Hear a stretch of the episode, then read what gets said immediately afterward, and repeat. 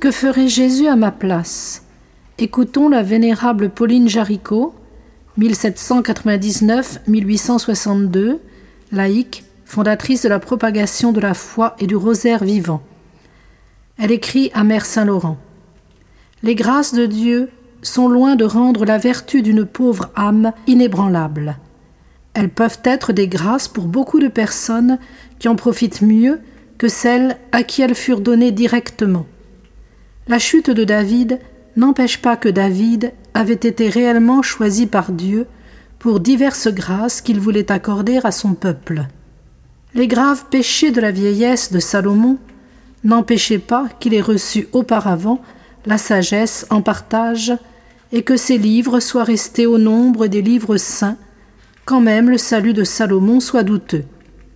Saint Paul explique dans son épître sur la charité Quand je ferai toutes ces choses, si je n'ai pas la charité, je ne suis qu'un airain sonnant et une timbale retentissante c'est-à-dire qui ne retient rien pour elle-même de l'effet extérieur qu'elle produit. Qu'est-ce que cela prouve?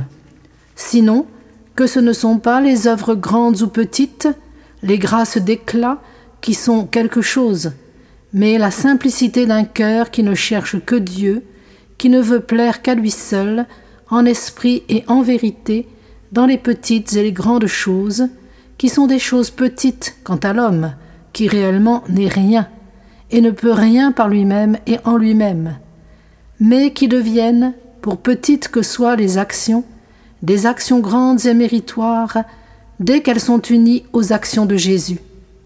Voilà la grande, l'unique gloire de l'homme, c'est de passer en Jésus-Christ, de se cacher en Jésus-Christ, et, comme Saint Paul, de ne plus vivre, mais de faire vivre Jésus-Christ en place de soi.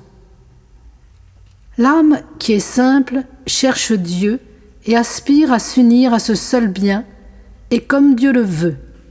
Et puisqu'il a institué la Sainte Communion pour cette fin, il donne à l'âme qui le cherche ainsi le don de la prière, qui est une participation de son esprit et de son sacrifice d'adoration, d'action de grâce, de demande, d'immolation.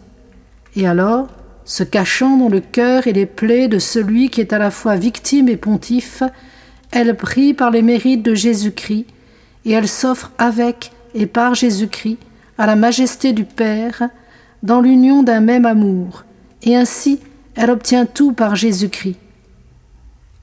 C'est pourquoi la créature qui, s'étant méprisée jusqu'à s'oublier pour ne plus se souvenir que de Jésus-Christ, entre de plus en plus dans les plaies et le divin cœur de ce divin auteur et consommateur du salut de l'homme, et ne vivant ainsi plus de sa vie naturelle de volonté propre, d'esprit propre et d'amour humain, mais de la vie surnaturelle de Jésus-Christ, ne vit plus.